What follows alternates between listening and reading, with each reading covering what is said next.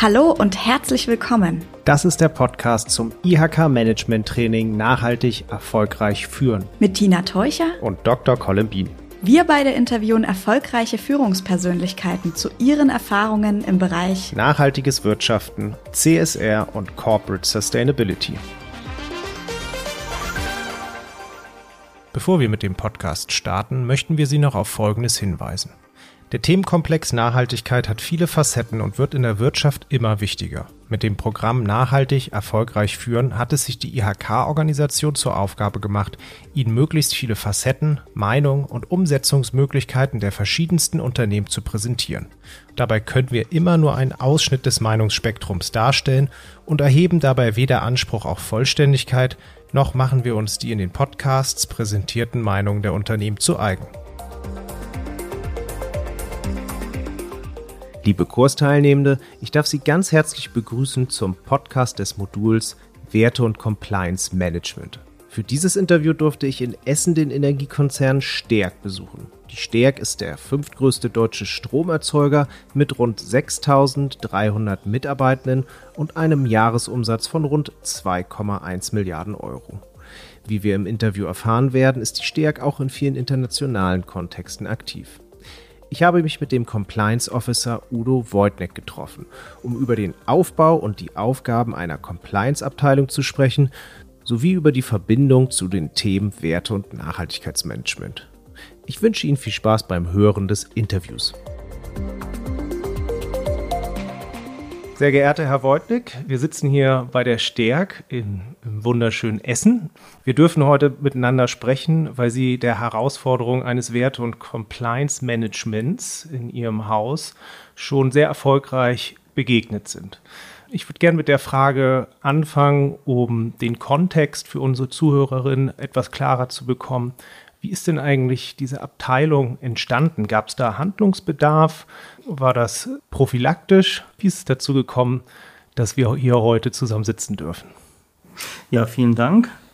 Sowohl als auch. Wir haben 2010, 2011 uns mit der STEAG, wie sie sich heute darstellt, aus dem hier benachbarten Evonik-Konzern herausgelöst.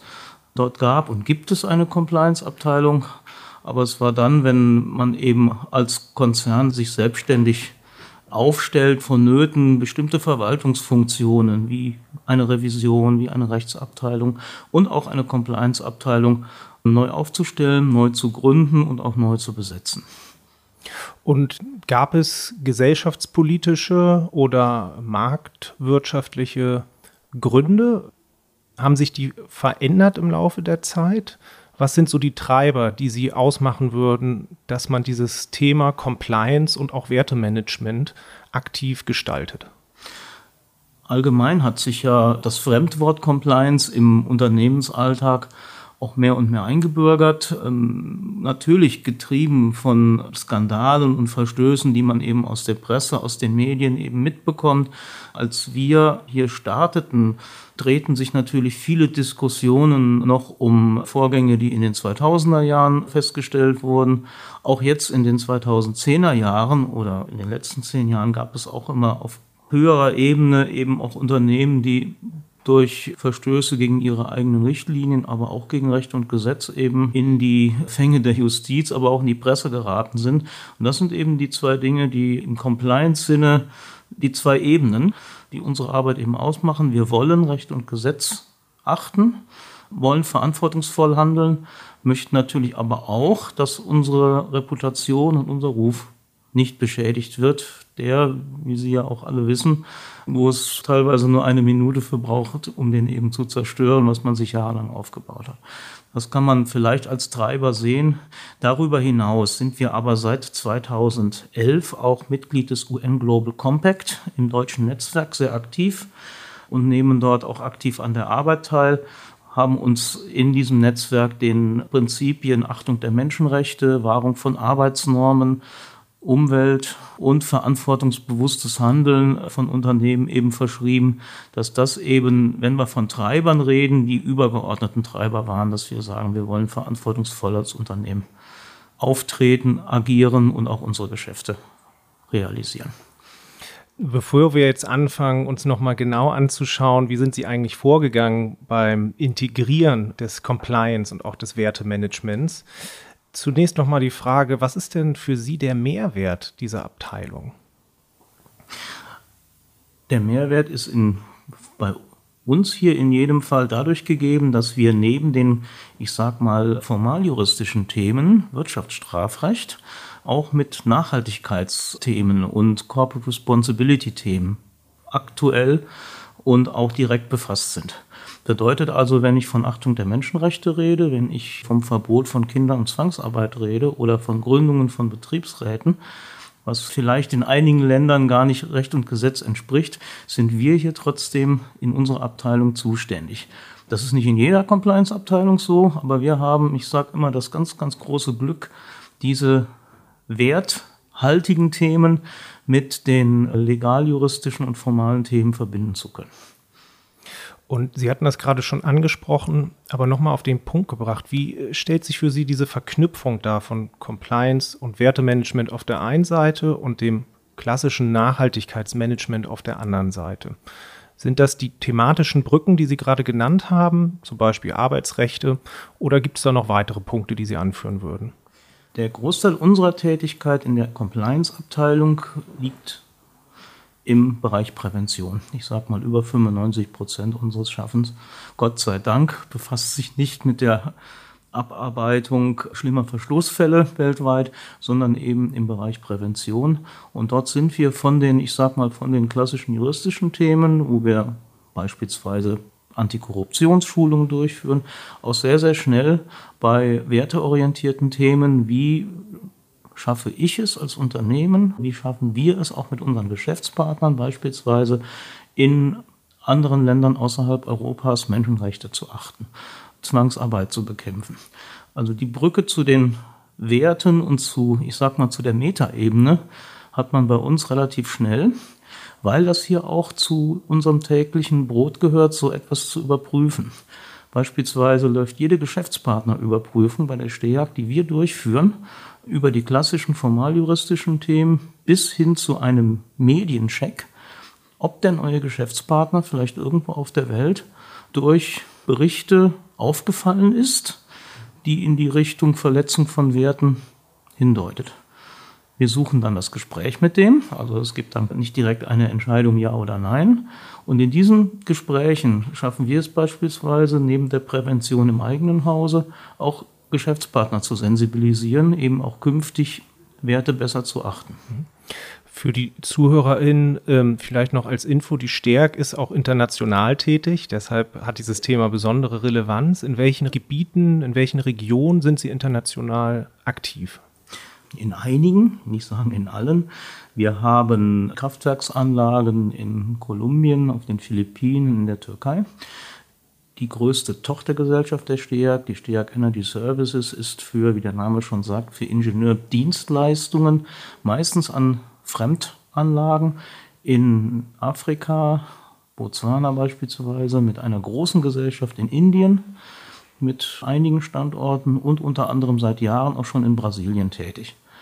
Das sind jetzt so die, die Highlights, die STEAG New Energies mit Sitz in Saarbrücken, wie der Name schon sagt, unter anderem in der Windkraftbranche tätig, schwerpunktmäßig in Frankreich.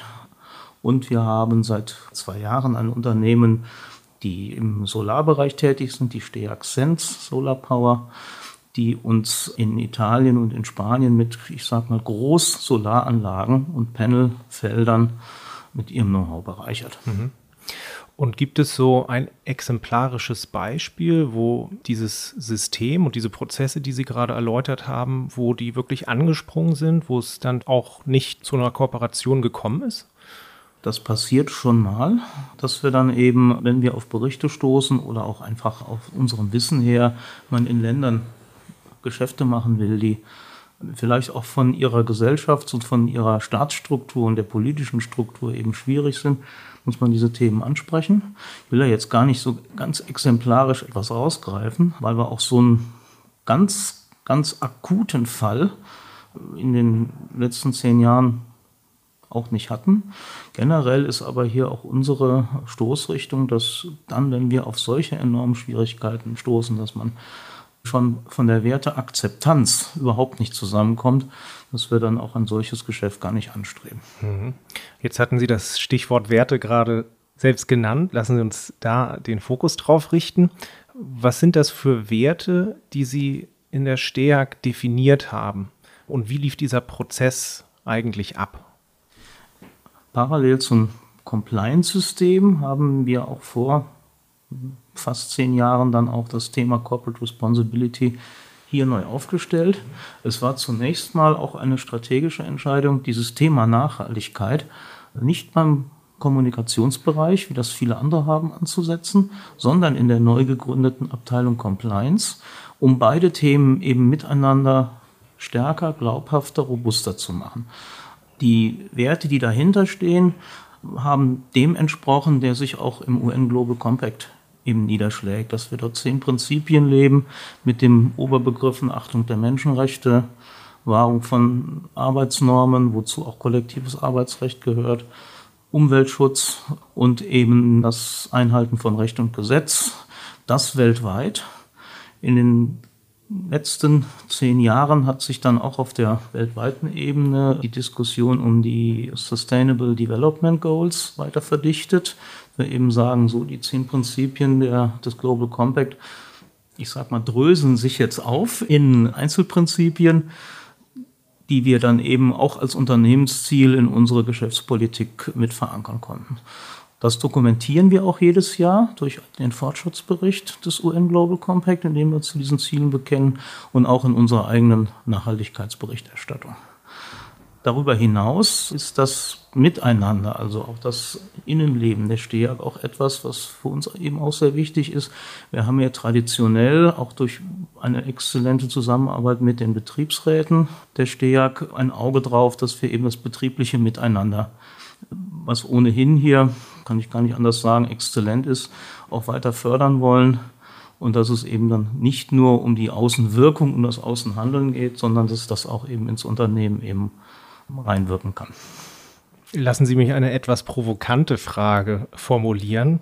Wie schätzen Sie die langfristige Wirkung ein des Compliance- und Wertemanagements? Ist das jetzt eine Modeerscheinung, dieses Thema, was in den letzten Jahren aufgekommen ist? Oder ist das was, was sich auch in Zukunft fortsetzen und als nützlich erweisen wird? Provokant finde ich die Frage gar nicht, weil sie spiegelt schon zu Recht wider, wie das Thema diskutiert wird. Ich habe da auch eine ganz klare Haltung zu, so wie man vorher auch schon ohne Prinzipien nicht ausgekommen ist als Unternehmen und die negativen Beispiele lassen sich ja auch den Medien entnehmen, desto weniger kommt man in der Zukunft aus. Vom Formalen her, wir haben in Berlin derzeit mit einem Verbandssanktionenrecht, mit einem Lieferkettengesetz und auch bald mit einer umzusetzenden EU-Richtlinie zum Thema Whistleblower drei wirklich robuste Themen, die die Welt der Compliance betreffen, wie sich Unternehmen eben aufstellen müssen. Auch kleinere Unternehmen. Dann haben wir weiterhin vom ganzen Wertesystem wenn wir uns wieder an den Werten des UN Global Compact orientieren, Dinge, die dann eben ins Gesetzliche reinspielen.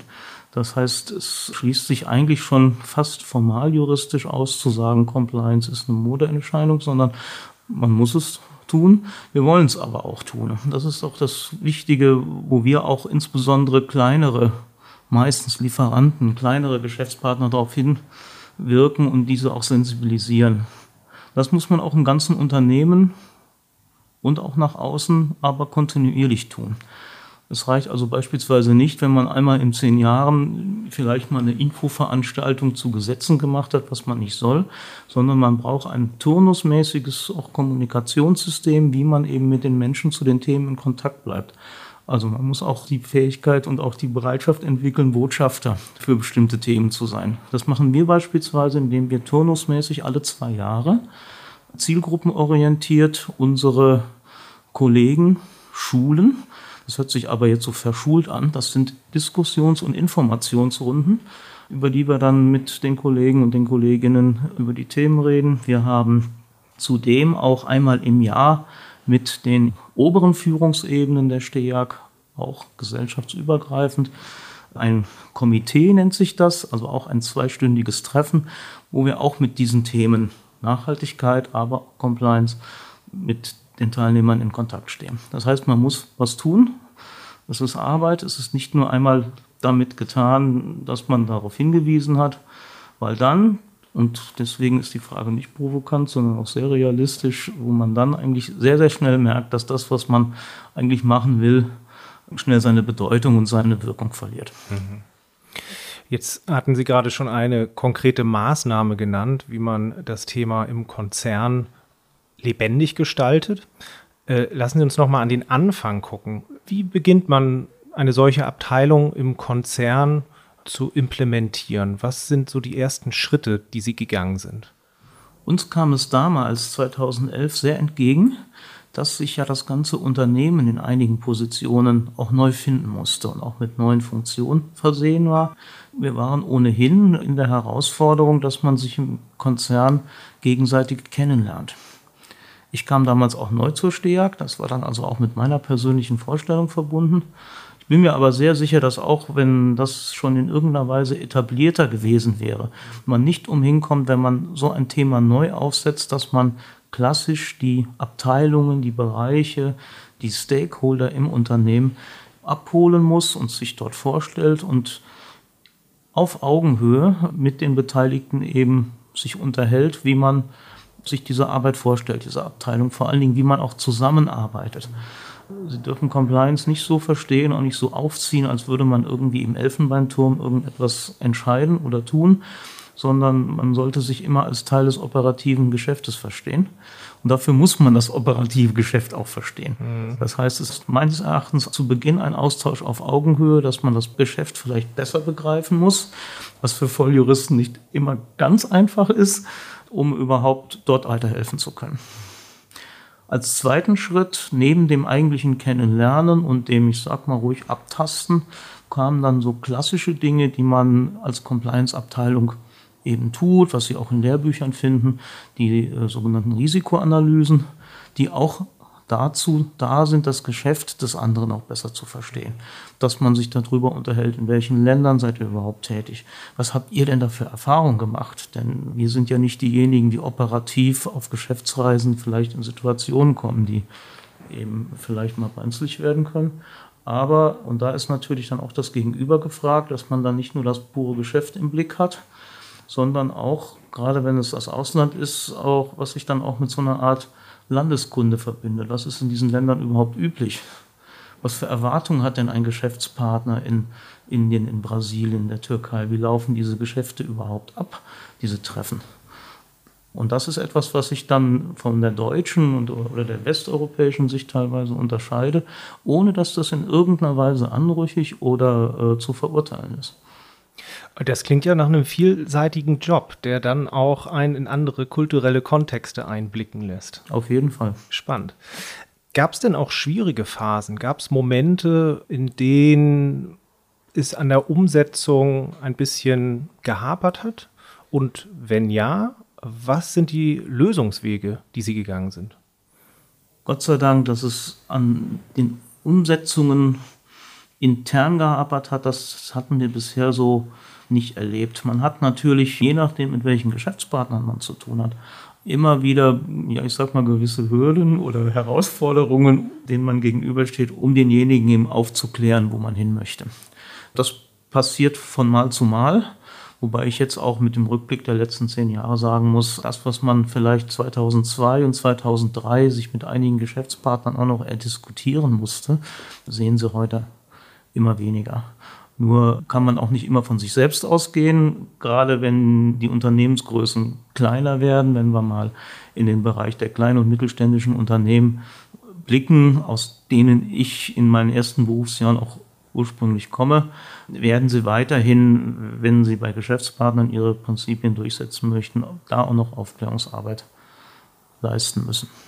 Und was sind das für Themen, über die man heute nicht mehr so sprechen muss mit den Geschäftspartnern, wie zum Beispiel 2003 noch? Gibt es da Beispiele?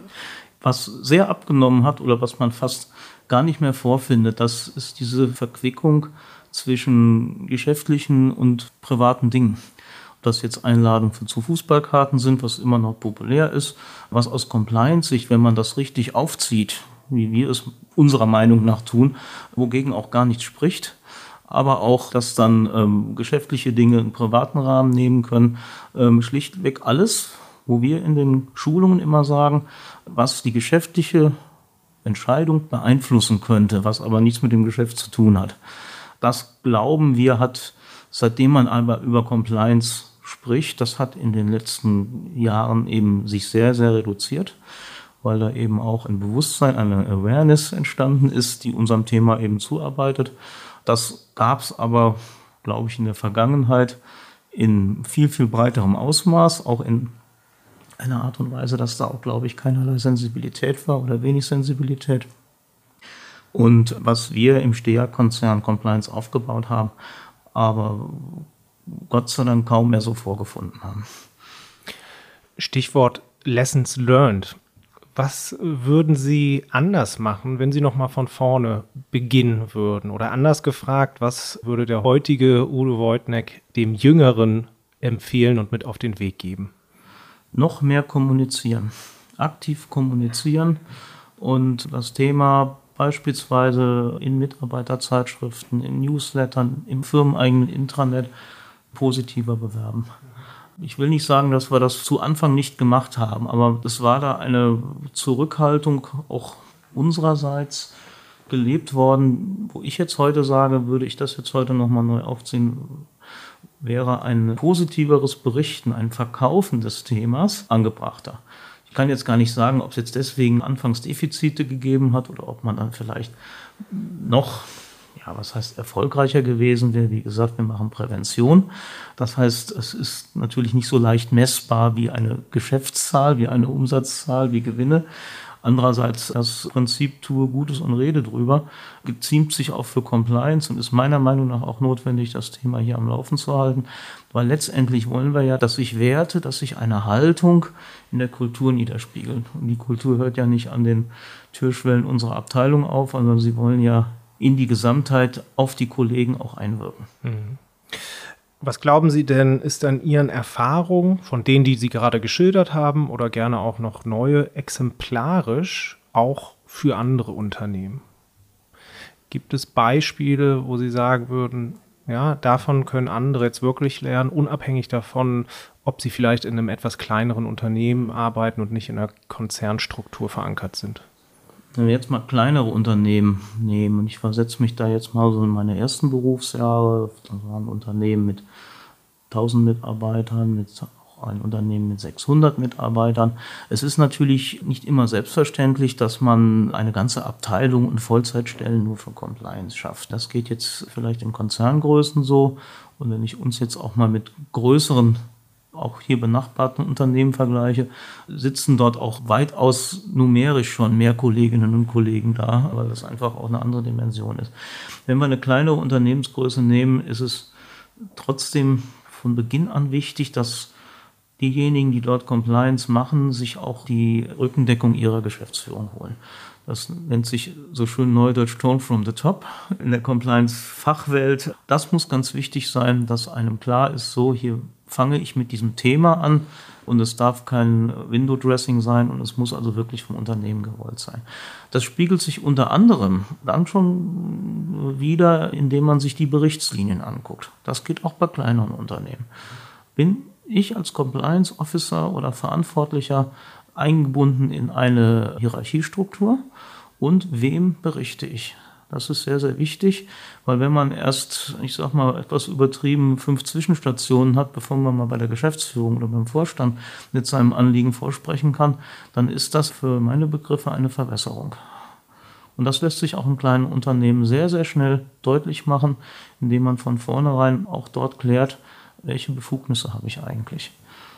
Und es ist auch so ein bisschen eine Art Lackmustest, vielleicht sogar schon in Bewerbungsgesprächen, wo das Unternehmen eigentlich mit diesem Thema hin möchte.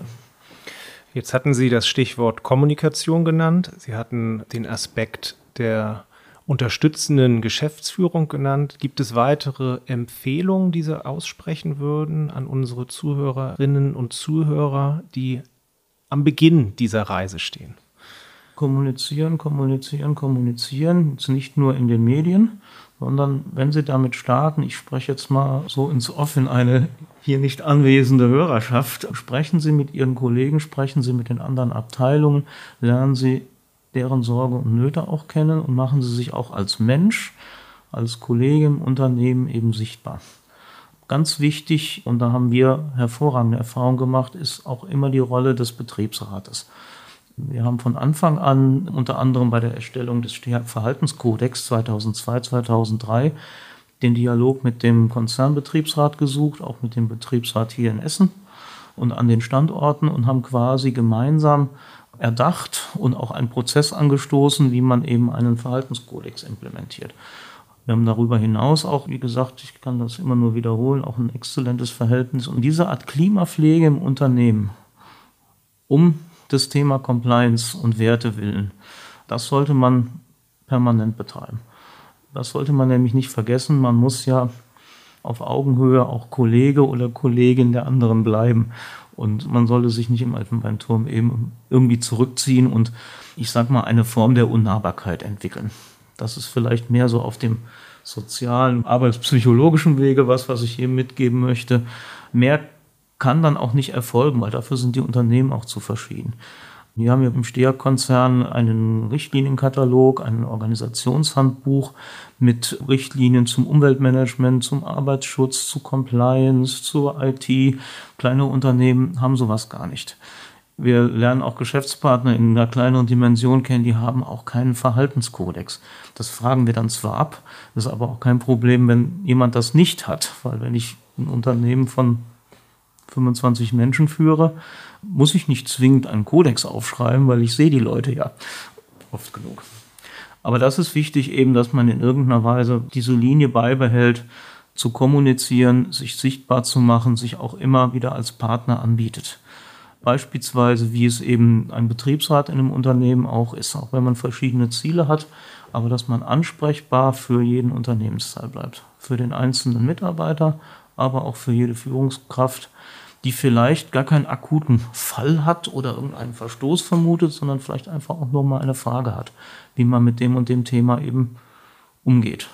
Das ist auch so was, uns erreichen auch immer wieder Nachfragen, die eigentlich in den Personalbereich gehören, wo man sich auch selber die Frage stellt, naja, warum kommt die Kollegin, der Kollege jetzt zu mir damit? Die Antwort ist aber recht einfach, weil man öfter mit denen zu tun hat und weil dann eben auf menschlicher Ebene Vertrauen hergestellt wurde, dass man eben auch als potenzieller Partner für ein informelles Gespräch gerne gesucht wird. Den Verhaltenskodex gibt es bei Ihnen auf der Webseite. Den habe ich gestern angeguckt und kann den sehr empfehlen, damit das Thema auch nochmal plastischer wird. Da gibt es auch den Nachhaltigkeitsbericht. Auch den kann ich natürlich wärmstens empfehlen und viele weitere Informationen. Gibt es noch Dinge, die Ihnen auf dem Herzen liegen, die Sie unseren Zuhörern mit auf den Weg geben wollen? Wenn wir beim Thema Werte und Compliance Management sind, es erleichtert das tägliche Miteinander im geschäftlichen Leben ungemein, wenn man schon dieselbe Sprache spricht. Und wenn man weiterhin beide Themen im Unternehmen, aber auch nach außen eben so verfolgt, dass man sagen kann, man ist ja nur ein kleiner Stein eines geschäftlichen Erfolges. Es müssen Preise stimmen, Lieferzeiten müssen stimmen, Geschäftsmodelle müssen zwischen Kunden und Lieferanten da sein. Und da ist Compliance eigentlich nur ein kleiner Baustein. Und ich würde mir einfach wünschen, dass dieses Thema noch offener und ruhig auch noch positiver auch in kleineren Unternehmen angegangen wird, weil es erleichtert uns das Leben ungemein und es trägt zum auch innerbetrieblichen Miteinander bei, weil wenn Sie eine gute Kultur nach außen leben, haben Sie meistens auch eine gute Kultur nach innen. Und es erhöht darüber hinaus das Ansehen der Unternehmenswelt in der Gesellschaft ohnehin. Das ist ja auch in den Medien nicht immer ganz so von Vorteil, wie über Branchen berichtet wird oder Großunternehmen oder Kleinunternehmen. Und wenn man es schafft, dieses Bild des guten Kaufmanns oder des guten Unternehmens und des gesellschaftlich verantwortlichen Unternehmens weiter zu verdeutlichen und auch zu zementieren, dann kann das auch für alle nur von Vorteil sein. Wir Unternehmen sind auch gesellschaftliche Spieler und Werte- und Compliance-Management, was man implementiert hat und nach außen lebt, trägt einfach dazu bei, dass auch die Öffentlichkeit und die Bürgerinnen und Bürger einen anderen Blick auf unsere Unternehmenswelt bekommen, als es vielleicht haben. Das würde ich sagen, war doch ein tolles Schlusswort. Herr Wortnick, ich bedanke mich ganz recht herzlich für die spannenden Einblicke in Ihre Arbeit, wünsche weiterhin viel Erfolg und vielleicht bis bald. Dankeschön. Was ist Ihre Meinung zum Thema Werte und Compliance Management? Haben Sie noch Ergänzungen oder Anregungen? Teilen Sie uns Ihre Ideen und Gedanken gerne mit. Wir freuen uns auf den Austausch mit Ihnen auf www.nachhaltig-erfolgreich-führen-ihk.de.